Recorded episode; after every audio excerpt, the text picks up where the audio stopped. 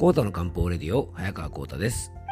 この番組は婦人科漢方の専門家早川コータとアシスタントの猫林さんと2人でお届けいたします。猫林さん今日もよろしくお願いします。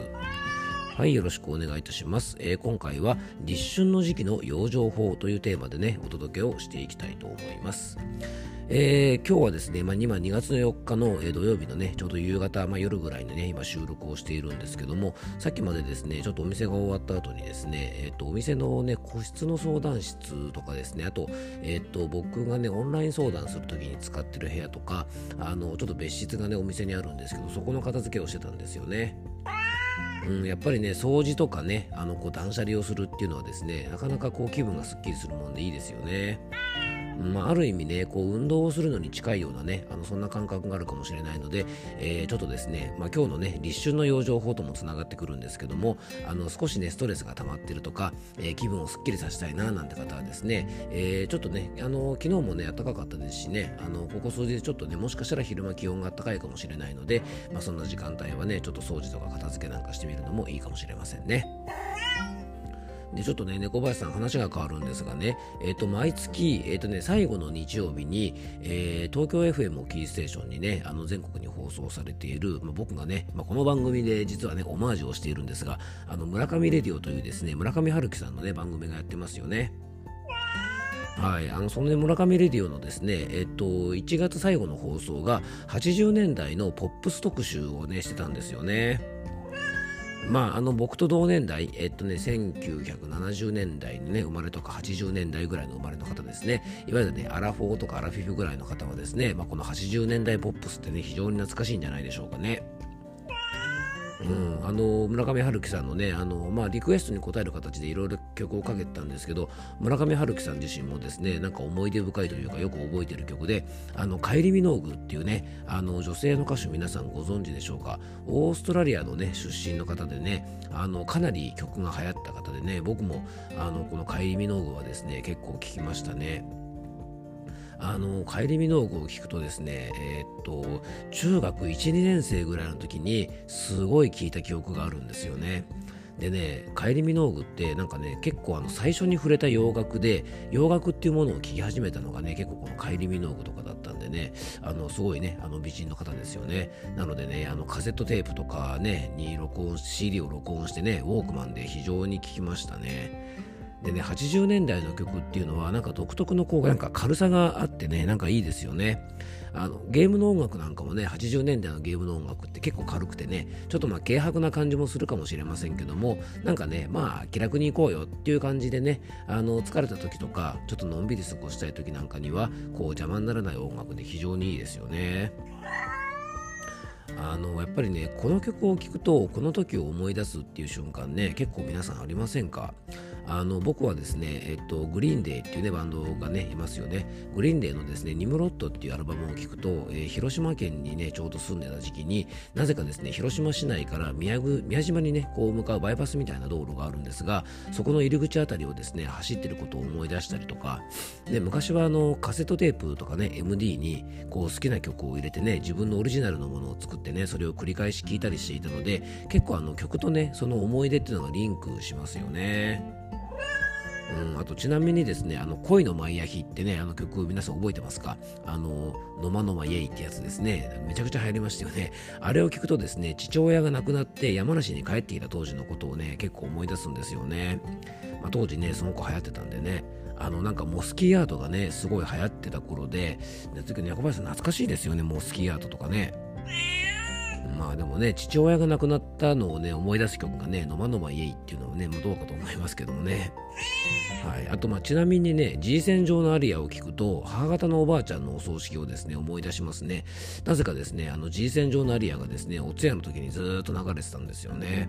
だからね、あの、スイートボックスのですね、Everything Gonna Be Alright を聞いてもですね、あの、おばあちゃんのお葬式を思い出すんですよね。なのでね、まあ、名曲もリンクされる思い出によってはですね、ちょっと微妙なことを思い出しちゃう時もね、えー、結構ありますよね。あとね、まあ、猫林さんなんかこう、思い出に残る曲とかありますかね？あまあ、それはちょっと皆さんの前では公表できないな。はい。あと、まあ、思い出の曲というとですね、あの、It Ain't Over Till It's Over っていうね、あの、僕が一番大好きなアーティストのレニー・クラビッツさんのですね、名曲があるんですけども、まあ、これぞ名盤と言われるですね、名盤の話をしてる割にはちょっと喉が、えー、ちょっと調子悪いですね。すいません。えっと、レンニー・クラビッツのね、セカンドアルバムのママセットに収録されてる曲なんですけどもね、あの、この名曲を聴くとですね、大学時代にね、あの、振られた日を、えー、思い出しますね。そう、後輩の女の子にね、振られたんですよね。懐かしいな。ね。まああのね、恋愛というのはね、皆さん経験値がとっても大切なのでね、えー、どんどん振られて、皆さんね、いい声をぜひしていただきたいと思います。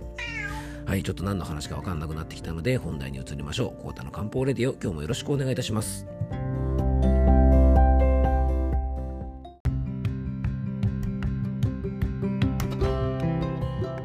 はい、それでは今日の本題の方に入っていきましょう。えー、今日はですね、えっと、メッセージからまずご案内させていただいてですね、あの、そのご質問にお答えしていきたいと思います。じゃあ、猫林さんよろしくお願いします。はい、えー、じゃあ、養生ネーム、めぐちゃんからのメッセージです。えー、めぐちゃんメッセージありがとうございます。えー、こんばんは。この番組を聞き始めて、漢方の知恵を生活に生かすことが習慣になりました。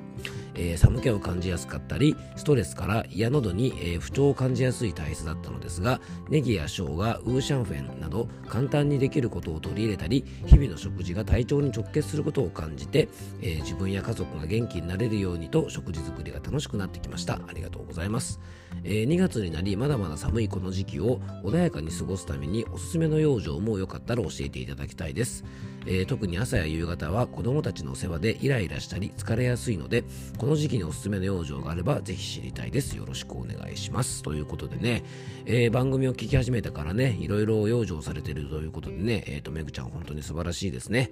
あの2月の養生なんですが実はね、え収録している今日がですね2月の4日ということで、え今年の立春はですね2月の4日なんですね。で2月の4日というのはですね二十四節気というですねあの季節のね区切り季節をね24つにね区切るというものがねあるんですけども、まあ、それのねトップバッターが、まあ、この立春なんですね。いわゆるね冬が極まって春の気配が立ち始める時期なので、えー、引用語行説だとねちょうど春になる、まあ、その春はね五臓の中の肝とね密接に関係していてこれからの時期はですね実は肝を養う養生が非常に大事になっていきますでちょうどね、えっと、メッセージの中でめぐちゃんがあの子供たちのねあのお世話とかで結構イライラしたり疲れやすいって言ってたんですが実はねこの肝っていうのがこのイライラとかですね疲労とかと非常につながりがあるんですね、えー、漢方でいうとこの肝っていうのはですね、えー、内臓が持っているいわゆる肝臓ですね。肝臓が持っている血液を溜め込むとか免疫とか、まあ、いろんなねそういうあの肝臓が持っている働き自体も含まれているんですがもう一つですね例えば肝に触るとかか感触餅とか缶の虫とかね、えー、肝が座っているとかっていうぐらいあの肝っていうところはですね感情とも非常につながりがあるとこと考えるので、えー、漢方の五臓でいうとこの肝っていうのは生理学的な肝臓の働きにそういうですね、えっと、ストレスとかのねつながりが深いような部分も加えたところが、まあ、肝というふうにね、えー、考えていただけるといいんじゃないかなと思います。なので、まあ、ちょうど立春ということでね、春がだんだんこうね、あの始まってくる時期ということで、まあ、この時期はね、肝を養う養生が非常にね、大事なので、えー、ちょっとだけね、お伝えしていきたいと思います。で食用上ではですね、えー、春というのは物,、ね、物がですね万物が伸びゆく時期なので発散する性質のものをね摂取するといいと言われていますので、えー、ちょっとね辛みとかねそういったものを取ったりとかあとねあの酸味はね実はねあんまりこの時期はね立春の時期はまだ取りすぎてはいけないんですね。皆さんね寒というと、えー、酸味というイメージがあるかもしれませんがあの五臓と五味のね関係から考えるとですね酸味っていうのはね寒に入って、えー、酸味というのはね修練といってね物をこう引き締める作用があるんですねなのでちょうどねまさに立春っていうのは出始める時期なのでここでね酸味を取りすぎて修練して引き締めすぎるとですね実は本当の春になった時期にちょっと調子を崩しやすくなるのでまだまだこの時期はですね、えー、辛みのものとか甘いものとか、まあ、そういったものでねあの来たるべき本当の春のねあの、まあ、盛りのシーズンに向けてちょっとエネルギーを蓄えておくと、えー、非常にいいんじゃないかなと思います。あと、えー、この立春の時期というのはですねやっぱりね先ほどめぐちゃんからもね、えー、お子さんのね、えー、お世話でこうやって疲れるなんて話がありましたがやっぱね体調をしっかり整えて免疫をね向上しておくということもですね非常に重要なんですね。で、えっとね、この時期にやっぱり免疫をしっかり整えておかないと本格的な春が春が来た時にですね、えー、花粉症にねちょっとこうやられてしまったりとか結構そういうね調子が悪くなったりするので免疫バランスはねしっかり整えておくといいんじゃないかなと思います。で免疫をしっかり整えるためにはですね先ほどね甘みというね食用状でね甘みを取るといいなんて言いましたが、えー、芋類とかですねあのお米とかですね要はでんぷん質のものというのは体の気を補うと言われています。でこの気がね低下してしまうと、えー、体の中のねバリアを作ったりするその液というね、えー、漢方でいうとこの外から中に入ってくるものをですね防いでくれるような力が低下するのでちょっとこうでんぷん質を多く含むようなものもこの時期はねしっかりとっておくといいと思います。そしてねイライラ対策で言えることはあの香りのいいものをねぜひ積極的にめぐちゃんとっていただけたらいいんじゃないかなと思います、えー、イライラしてるものをですね、まあ、アロマでねこうリラックスするようなイメージで、えー、香りのいいお茶ですとかあと香味野菜とかね、まあ、そういったものをしっかり使っておかれると、えー、いいんじゃないかなと思います。でねこの立春の時期というのはですね肝血虚といってですね肝臓とかに蓄えられている血液がちょっと不足する方も結構多く出てきます。でそうするとですね顔色が悪くなったりとか手足がしびれたり目が疲れやすくなったりするので、まあ、そうならないようにですね、えー、もしねあのこの時期にそういうちょっとこう血液不足みたいな不調がある方はタンパク質なんかもね積極的にとっておくといいんじゃないかなと思います。あと、ちょっとね、肝脾不和といって、え、ー、と、胃腸もね、ちょっと弱ったりする方がいて、えー、お腹が張ったりとかですね、便秘をしたりとか、下痢になったりとか、えー、そういうね、お腹の不調と一緒にイライラしたりとか、えため息がね、止まらなかったりとかっていう風にね、気分の不調を結構加える方がいますので、こういう方はですね、先ほどちょっとお話ししたような、香りのいいお茶とかね、食事とかをとったりすると、気の巡りが良くなって、えお腹の張りとかですね、うんとね、自律神経が整うので、お通じなんかにもね、結構いい効果がありますので、えー、もしよかったらそんなことをね、取り入れてみたらいいんじゃないかなと思います。えー、今日はですね、養生ネームめぐちゃんからこの時期の養生法ということでね、ちょうどまあ立春ということで、この立春の時期におすすめの養生について、えー、お話しさせていただきました。えー、ちょっとでも役に立てば嬉しいなと思います。